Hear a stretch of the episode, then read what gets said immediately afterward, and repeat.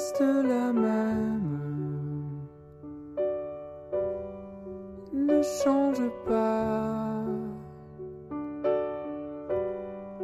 Tout ce que j'aime, toi tu le promènes de tes tout petits pas.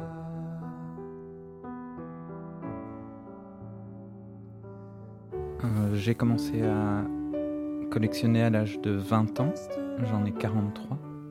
La première œuvre de la collection est une œuvre de Mario Cravo Neto, qui est un artiste brésilien. Et euh, il s'agit d'une photographie. Et il s'agit euh, paradoxalement d'une erreur, puisque j'ai acheté une œuvre que je ne souhaitais pas véritablement acheter. J'ai euh, acheté par défaut. En fait, j'ai eu peur parce que le galeriste m'a dit que la photo que je voulais n'était pas disponible immédiatement. Et comme j'étais très jeune, eh bien, j'ai fait la bêtise d'en acheter une autre. Et donc, dans ma mémoire, il y a surtout celle que je n'ai pas.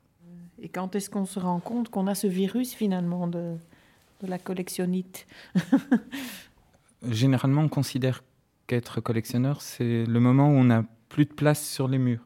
Ça- on, on sort de l'idée de d'orner, de décorer. Euh, ça devient quelque chose qui n'est plus, enfin, qui va au-delà du besoin de, de s'entourer d'objets. Et euh, en fait, le hasard a fait que j'ai jamais considéré que j'avais des murs. Donc, euh, je suis devenu très vite un collectionneur puisque je n'avais déjà pas de place pour les mettre. Et c'est très libérateur d'être un collectionneur sans mur, parce qu'on peut collectionner en dehors de la question des formats. Il n'est pas nécessaire de se dire oh mon Dieu, ça ne rentre pas dans tel tel endroit. Euh, ce serait tellement bien, mais euh, j'ai pas la place. Eh ben, j'ai considéré dès le départ que je n'avais pas la place.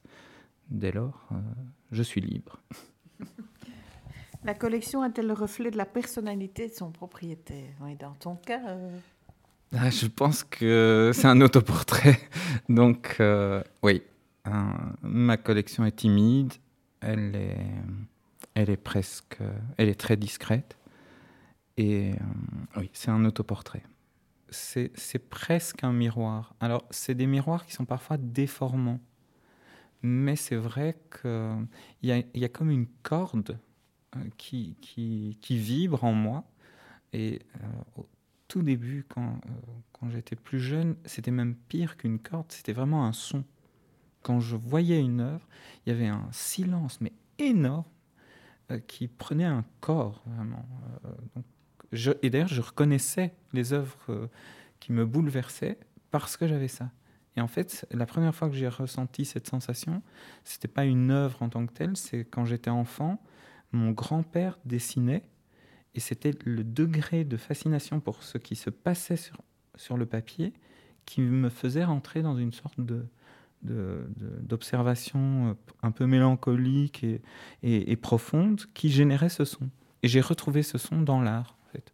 c'est comment la vie avec une œuvre d'art? Parce que c'est pas parce qu'elle n'est pas au mur qu'elle n'est pas là. C'est très important. Pour moi, la collection, elle existe en moi. Euh, je sais que c'est hyper cucul la praline, mais euh, elle est dans ma tête, dans mon cerveau et dans mon cœur. Elle, elle a ce, ce double enjeu. Et pourtant, elle peut apparaître comme très froide. Euh, mais elle est une collection d'un sentimental, en fait. Et, et donc, je les porte en moi, tout le temps, euh, à tout moment. Ça, ça évoque déjà la, première, la prochaine question. Qu'attendez-vous d'une œuvre d'art? Qu'elle me bouleverse, euh, simplement. Enfin, simplement. C'est comme un être humain, en fait. La comparaison, elle est fréquente pour moi. C'est-à-dire, si on, on tombe amoureux d'une personne lorsque cette personne est complexe, euh, si on a le sentiment que cette personne, on va la comprendre en la scannant, entre guillemets, donc en la, pour euh, retourner vers l'idée d'une œuvre d'art, si on regarde une œuvre et on a le sentiment de tout comprendre euh, immédiatement, pour moi, elle n'a quasiment plus de valeur, elle n'existe plus. J'aime qu'elle soit un mystère, j'aime- qu'elle soit complexe, j'aime aussi qu'elle soit, soit en opposition totale avec moi ou en fusion totale avec moi. C'est ambivalent ce rapport. Voilà.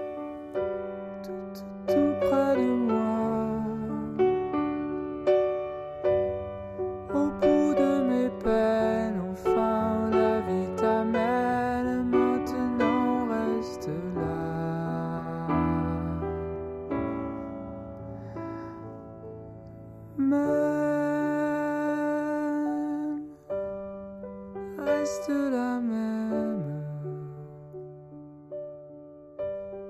Fidèle à toi. Est-ce que il est important que les œuvres vivent hors de la collection? Donc dans des expositions, euh, par exemple Je- vous allez me faire pleurer. Euh, c'est c'est capital, bien entendu. C'est capital, surtout quand on a une collection qui est enfermée dans des stocks. Donc, euh, c'est un bonheur pour moi d'être invité par vous, absolument. Parce que sans, euh, j'ai- beau les porter en moi, euh, je ne les vois pas. Donc, c'est une privation. Un- je sais pas, je mets mes en- si on poursuit cette idée de comparaison avec des enfants, je sais pas, ils, ont- ils sont dans un pensionnat. euh, en Ouzbékistan, hein, les miens. Donc, le, le principe, pour moi, c'est capital, évidemment, de montrer, de prêter. Euh, il se trouve que je ne suis pas un collectionneur célèbre, donc euh, les, les demandes ne sont pas régulières. Et, par ailleurs, je ne fais rien pour. hein. On ne peut pas rentrer chez moi, il n'y a pas de, listing des œuvres, donc c'est un handicap pour, euh, pour faire en sorte que les œuvres se diffusent véritablement. J'y travaille, j'y travaille. Mais... Donc, cette invisibilité, qui est une des données assez importantes de la collection, euh, ne favorise pas sa diffusion. Et pourtant, à chaque fois que les pièces sont demandées en prêt ou qu'il y a une expo qui tourne autour de la notion de collection et donc où je peux articuler aussi une pensée, euh, pour moi, c'est un bonheur parce que simplement, je les vois. Et pour certaines d'entre elles, je les vois pour la seconde fois dans ma vie. Je les ai vus au moment de l'acquisition et je les déballe pour l'occasion. Ça donne parfois des mauvaises surprises, puisque parfois ça m'est arrivé de constater que ce n'était pas la pièce que j'avais achetée. On les a échangées depuis. Alors, on parle de plus en plus du rôle du collectionneur dans le monde de l'art euh, contemporain. Quelle est votre vision là-dessus sur le rôle du collectionneur dans le champ de l'art contemporain? Le mien, c'est d'être un ambassadeur timide. Un étrange concept. Euh, ouais, euh, je ne suis pas du tout mondain. C'est horrible. Or, un ambassadeur, a priori, doit avoir une certaine aisance euh, dans, en société. C'est une catastrophe pour moi. Mais par contre, je, défends bec et ongle euh, les œuvres euh, pour lesquelles j'ai un attachement. Et enfin, quand je dis œuvre, c'est les artistes pour lesquels j'ai un, en- un- un attachement au travers de la collection. Et j'essaye d'être ambassadeur au travers notamment de mon travail, des conférences que je donne. euh, voilà, c'est- vraiment pour moi, c'est ce, ce- ce rôle-là qui est très très important. Comment est-ce que cette collection entre en résonance, justement parce que vous parlez de votre métier Comment est-ce que cette collection entre en résonance avec votre existence d'une certaine manière? Je crois qu'il n'y a aucune frontière entre les deux. C'est impossible de distinguer l'un et l'autre. En tout cas, dans mon cas, c'est c'est- tellement enchevêtré. Une chose amène l'autre. J'achète régulièrement des pièces qui parlent du fait d'être enseignant. Euh, parce que ce rôle de transmettre, enfin l'idée de transmettre est quelque chose de tellement important dans ma vie que et la collection c'est aussi transmettre. Alors paradoxalement, euh, c'est- pour moi c'est pas transmettre à quelqu'un. Euh, c'est pas euh, pour mes héritiers que je collectionne. Euh, J'en ai pas donc euh, c'est pas mes enfants, c'est la collection. Donc la collection, c'est une œuvre et c'est des enfants à la fois, en quelque sorte. Je me suis perdu dans mon raisonnement.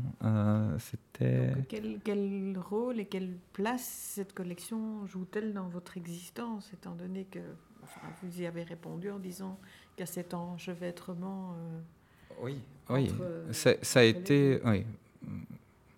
C'est... C'est, c'est, c'est ma vie. c'est aussi bête que ça. Et ça- mais ça, ça va jusqu'au handicap. hein. Ça va vraiment jusqu'au handicap. C'est. Je vais pas dire que c'est une obsession. hein. Il m'arrive, il m'arrive de faire d'autres choses, mais euh, mais c'est quand même un. Ça peut être même jusqu'à un poids. Euh, c'est, c'est, encombrant cette, euh, cette espèce de trouble mental qui veut que je suis sans cesse sur le qui, sur le qui vive comme ça. Parfois, j'aimerais être un collectionneur de cuillères. Enfin, cuillère, c'est peut-être un peu large, mais je sais pas. Au moins, les collectionneurs de, timbres euh, en Ouzbékistan, euh, ils savent, euh, il y a X nombre de timbres et ils cherchent ces timbres-là. Le problème, c'est que mon champ, il est tellement énorme que je peux avoir des coups de cœur partout, tout le temps. Parce qu'il y a aussi ce questionnement-là, c'est comme j'ai un salaire d'enseignant, donc pour moi, c'est plus important d'acheter des œuvres que de, partir, euh, que d'avoir des vacances ou, Dieu sait quoi. Et, donc, euh, je voyage assez peu en somme. Euh, il y a quelques, je sais pas, deux, deux ans à peu près, je me posais de grosses questions sur la collection et je me suis dit, il faudrait que j'arrête, ne serait-ce qu'un temps. Vraiment, arrêter d'acheter. Arrêter d'acheter et je vais dire quelque chose d'énorme, mais et devenir un adulte, pas, pas le type qui est tellement obsédé par sa collection de, de petites voitures qu'il est dans sa collection de petites voitures. Non, acheter, je sais pas, un appartement, euh, enfin ce que font les gens normaux entre guillemets. Et euh, je me suis dit bon, allez, euh, je viens d'acheter telle œuvre. C'est vrai que ça pourrait être l'œuvre de conclusion ou en tout cas de pause. c'est la pièce de Christina Garrido d'ailleurs. Euh, qui est montré dans l'expo. C'est la vidéo où il y a je sais plus combien de milliers d'œuvres. Donc, euh, je trouvais que c'était bien pour appuyer sur pause. Il y en a tellement à l'intérieur que c'était plus nécessaire d'acheter. Eh ben non. Deux jours après, je crois que acheté une nouvelle pièce. Donc.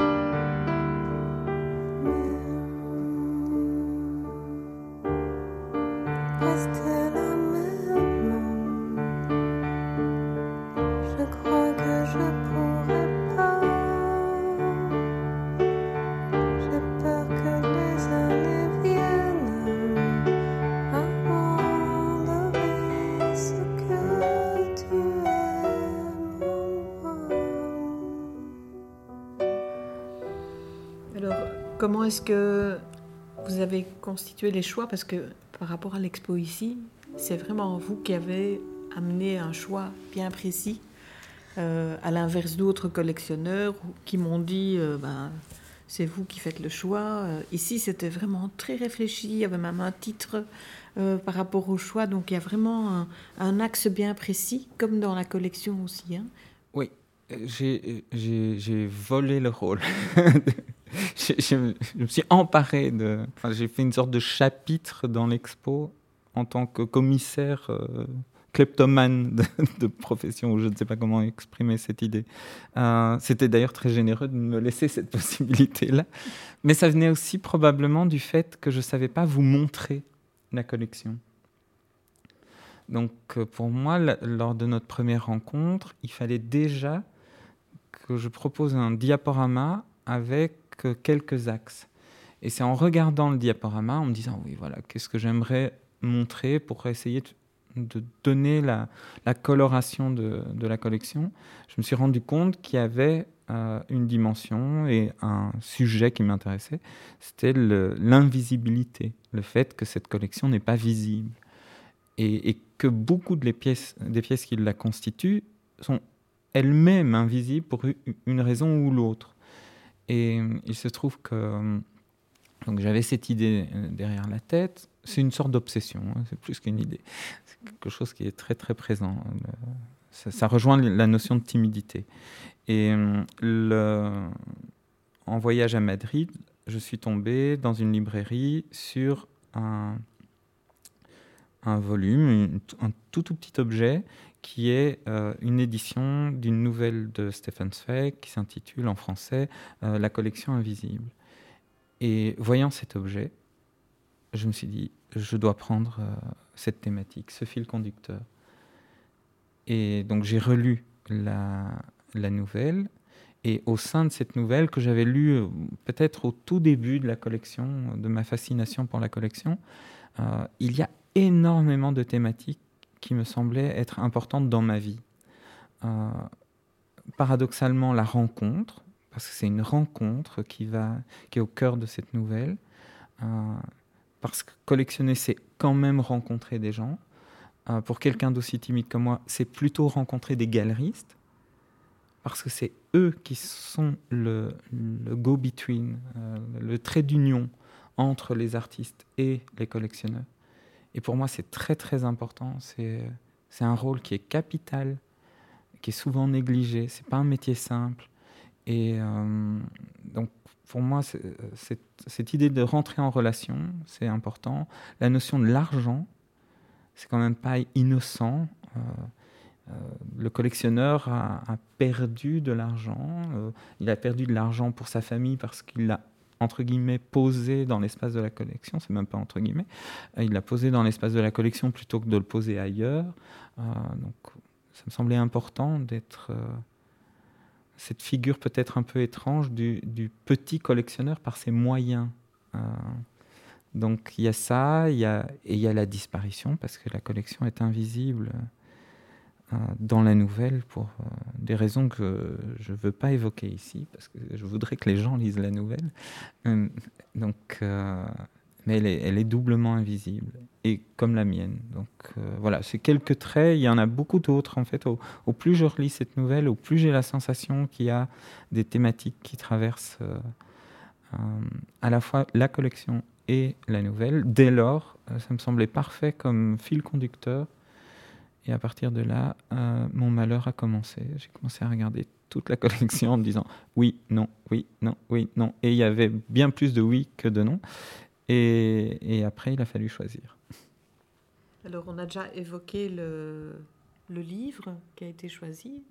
Comme j'ai demandé à, chaque collectionneur de choisir un livre, chez vous, c'était directement très clair de quel livre il s'agissait. Mais il y a aussi euh, une référence musicale, une pièce musicale. Euh, donc ça, je ne connais pas encore votre réponse. Et qu'est-ce que ça exprime? Vous avez déjà répondu pour le livre, hein, ce que ce choix exprime par rapport à la collection. Mais qu'est-ce qu'exprime aussi cette référence musicale s'il y a une, un lien euh? Je voulais pas mentir par rapport à cette en mentir entre guillemets euh, sur cette référence. Donc je voulais quelque chose que j'écoute régulièrement. Je voulais que ce soit ça appartienne à mon quotidien. Je voulais éventuellement prendre un groupe libanais qui s'appelle Mashroom Laila je pense que ça doit certainement pas se dire comme ça, mais dont j'ai tous les albums et qui est extra. Enfin, moi j'aime beaucoup. Et ce qui m'intéressait, c'est que je parle, je parle pas un mot d'arabe.